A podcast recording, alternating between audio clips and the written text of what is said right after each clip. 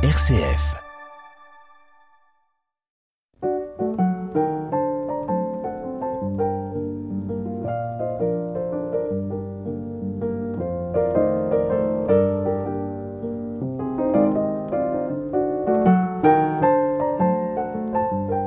On se désole parfois que l'histoire de l'humanité ne soit racontée que sous l'angle des grands hommes qui l'ont faite.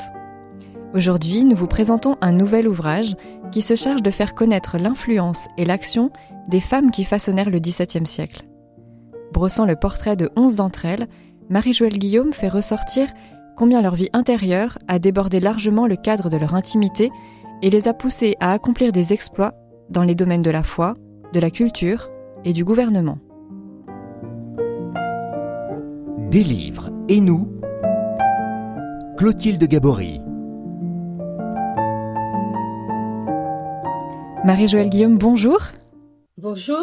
Vous êtes euh, agrégée euh, de lettres classiques et auteur euh, du livre Le grand siècle au féminin, paru chez Perrin, dans lequel vous montrez l'apport déterminant des, femmes au, XVIIe siècle.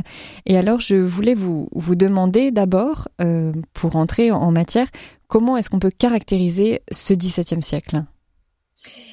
Alors, j'aime beaucoup la définition qu'en a donnée l'historien Daniel Robs au XXe siècle, le grand siècle des âmes.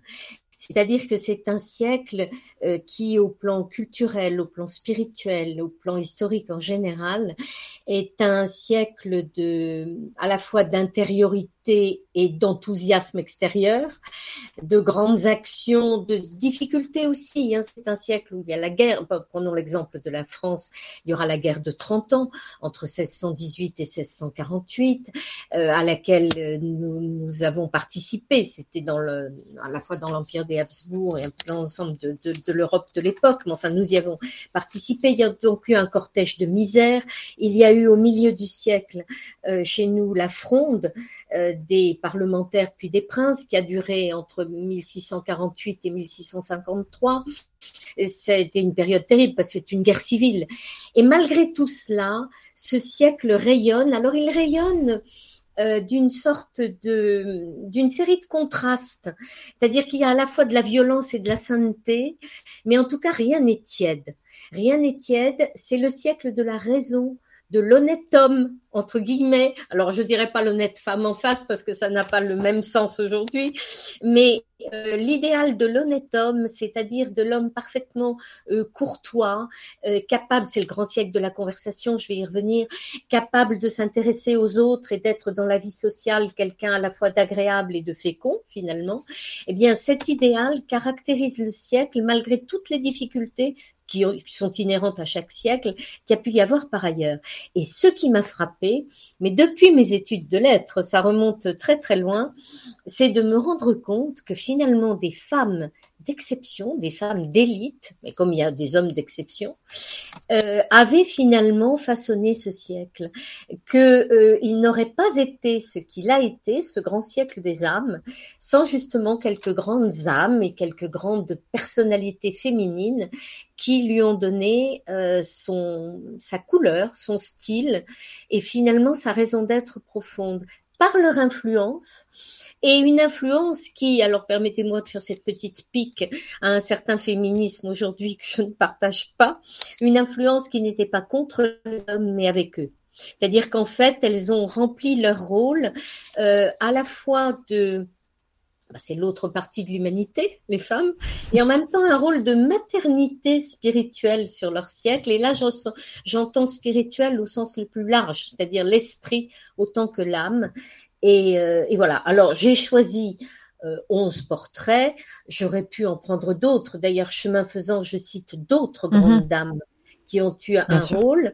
Mais euh, ce que j'ai surtout voulu montrer, c'est la, la, profondeur intellectuelle, spirituelle, morale de ce siècle, euh, les personnalités euh, remarquables qui ont, qui ont joué leur rôle et chemin faisant, je parle des hommes aussi. Bien sûr, bien sûr. Et de montrer que finalement, nous sommes les héritiers euh, de tout un art de vivre qui s'enracine dans ce siècle-là. Et peut-être y revenir. Tout à fait. Alors, euh, je voulais vous demander aussi euh, comment se pratique la, vie spirituelle à, cette époque. quelle est la physionomie du, catholicisme en France, avec des, controverses aussi que, qui résonnent encore aujourd'hui parfois dans nos mémoires et dans nos manières de pratiquer peut-être? Alors, euh, il faut bien voir que euh, le XVIIe siècle, c'est tout un siècle. Mm. Donc, euh, ce ne sont pas les mêmes mentalités, les mêmes façons de, réagir dans la première partie du siècle. La fin, vous savez, Henri IV meurt en 1610. De 1610 à 1643, c'est le règne de Louis XIII. C'est un premier état d'esprit dont je vais parler suit la régence euh, d'Anne d'Autriche, de son épouse Anne d'Autriche, avant que Louis XIV ne puisse prendre en main les destinées du royaume en 1660, 61. Et donc à ce moment-là, la période Louis XIV, c'est encore autre chose, et surtout vers la fin du XVIIe siècle, avec les grandes querelles, dont notamment le jansénisme, mais aussi la révocation de l'édit de Nantes, etc.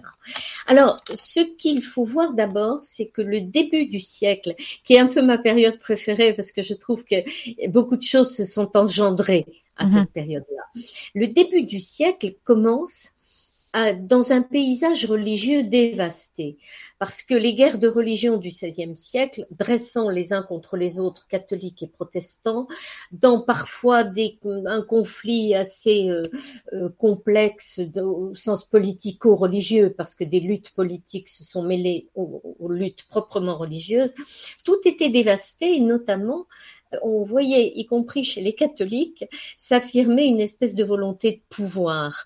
Euh, on, est, on veut prendre barre finalement sur la religion plus qu'on ne se veut vraiment euh, serviteur et, dans l'amour euh, mm. du Seigneur.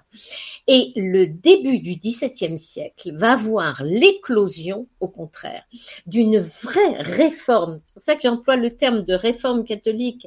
On parle quelquefois de contre-réforme, mais la contre-réforme qui convient mieux à l'empire des Habsbourg que chez nous a des connotations politiques aussi, de reprise en main de, de, de territoire.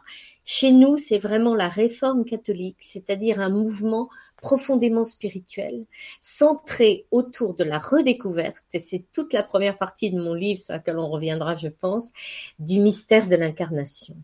Et il y a, si vous voulez, une série de grandes et de grands euh, mystiques qui vont donner leur couleur à cette période, c'est-à-dire que c'est vraiment une redécouverte du du catholicisme par la sainteté.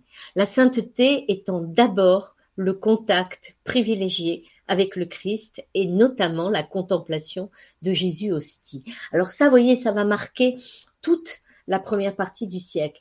Dans la seconde viendront des controverses. Ce sera plus, ce sera différent, et notamment cette période donc de la révocation de l'édit de Nantes de, contre les protestants par euh, Louis XIV en 1685, toute la question du jansénisme euh, qui va, enfin, le premier jansénisme, celle de la, celui de la fin du siècle et du début du suivant, est un jansénisme essentiellement spirituel et doctrinal.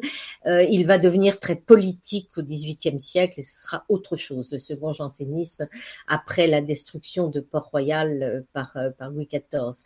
Mais si vous voulez, dans les deux moitiés du siècle, vous avez une coloration différente et j'aimerais pouvoir euh, m'appuyer en particulier sur la première partie parce que c'est nous en sommes toujours héritiers. Mhm. C'est là que euh, se donne libre cours la célèbre école française de spiritualité. Des livres et nous? RCF Marie-Joëlle Guillaume, nous sommes avec vous aujourd'hui pour parler du livre Le grand siècle au féminin paru euh, chez Perrin, le livre que vous venez euh, de faire paraître. Alors vous nous avez présenté un peu les, deux euh, phases de ce XVIIe siècle et vous nous avez parlé d'un certain nombre de, ces portraits de, femmes. Mais il y a un homme qui se détache particulièrement et, on pense donc à Saint François de Sales qui, qui, qui féconde ce siècle d'une manière extraordinaire. On le retrouve partout Absolument. Et d'ailleurs, l'historien de la littérature Jean Calvet, qui écrivait dans la première partie et moitié du XXe siècle, a dit, et je le cite dans mon ouvrage, la seconde partie du siècle appartient à Bossuet. Enfin voilà, c'est autre chose, mais la première partie du siècle, c'est vraiment Saint François de Sales. Et alors, qui n'était pas saint encore quand il a commencé à, euh, agir, euh, il est, c'est un homme du XVIe siècle, c'est un homme de la Renaissance, mais il a fécondé justement le début du XVIIe siècle. Il est mort en 1622 et il avait déjà rencontré, alors notamment, on y reviendra, je pense, Madame Macquarie, la célèbre Barbacari. Il a rencontré euh, le futur Saint Vincent de Paul. Il y avait une grande différence d'âge entre les deux et Vincent de Paul le considérait comme son frère aîné. Et, en fait, ils ont beaucoup beaucoup œuvré euh, ensemble tout en étant extrêmement différents. Euh, Saint François de Sales est un gentilhomme à la fois euh, socialement, puisqu'il vient d'un milieu aristocratique, et par toute euh, sa manière d'être.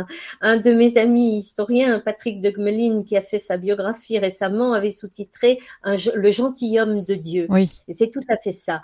Et en fait, son urbanité, on peut dire sa, sa capacité à être présent justement dans les salons aussi, euh, a fait qu'il a eu une très grande influence. Alors, il y a son introduction à la vie des votes qui a connu deux comment dire, deux publications successives entre 1608 et 1609, et qui a été, mais on peut dire, une, une sorte de, de bible mhm. euh, pour euh, les grandes dames, en particulier dans les salons, qui étaient à la fois des chrétiennes qui voulaient vivre pleinement leur vie euh, catholique, leur vie spirituelle, et en même temps être présentes à leur rôle mondain. Et on peut dire que François de Sales a eu là-dessus une influence absolument capitale. Alors c'est ça aussi qu'on voit dans ce XVIIe siècle, c'est l'interpénétration pardon de la vie mondaine et de la vie spirituelle. Absolument. Alors, on peut revenir, et nous reviendrons, je pense, euh, sur des figures mhm. proprement spirituelles, mais on peut dire que dans, le, dans la culture, dans le domaine de, des salons, de la vie sociale, de la conversation. C'est l'historienne Benedetta Craveri a donné un titre à un de ses livres que j'aime beaucoup, L'âge de la conversation. C'est exactement ça. Eh bien finalement, la conversation mondaine, l'art de vivre, vous pouvez pas, euh, vous pouvez pas cultiver l'art de la conversation si vous ne vous intéressez pas à autrui. Si vous n'êtes pas capable de vous oublier un peu vous-même, surtout si vous êtes la maîtresse de maison, pour que les autres puissent s'exprimer. Et cela, cette capacité à le faire s'enracine chez beaucoup de grandes dames. J'ai parlé de la marquise de Rambouillet, il y a mademoiselle de Scudéry, il y en a, il y en a bien d'autres, dans euh, leur, leur vie spirituelle. Et dans justement ce qu'elles ont trouvé dans cette introduction à la vie des votes qui a eu un succès absolument foudroyant et durable dans le, siècle. Alors, euh, on va parler effectivement de, ces grandes dames, mais on, note aussi euh, de manière assez nette qu'il y a des, duos qui se détachent où, on voit des amitiés euh, spirituelles entre hommes et femmes, et c'est ces amitiés qui les font, qui les font progresser. Je pense par exemple à, Saint-Vincent de Paul et Louise, de Marillac. Voilà. c'est assez étonnant dans ce siècle de, voir ces, ces, tandems qui se créent et qui ont une intense fécondité en fait.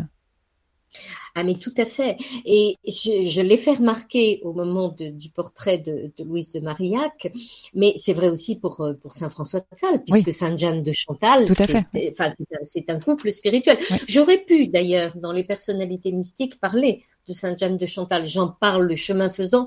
Il fallait faire des choix. Bien sûr. Mais euh, c'est, il est vrai que dans l'histoire de l'Église, ces couples, bah, on pense aussi à Saint François d'Assise et Sainte Claire, hein, euh, ces couples qui sont des couples donc parfaitement chaste, tout, ce qu'on veut, mais qui en même temps mélange euh, les, non pas mélange d'ailleurs, mais montre une complémentarité entre le charisme masculin et le charisme féminin, montre quelque chose de très intéressant. C'est vrai que dans l'histoire de la sainteté, les hommes sont rarement seuls. Et, euh, et lorsqu'il y a une complémentarité entre les deux, ça donne effectivement quelque chose d'assez remarquable.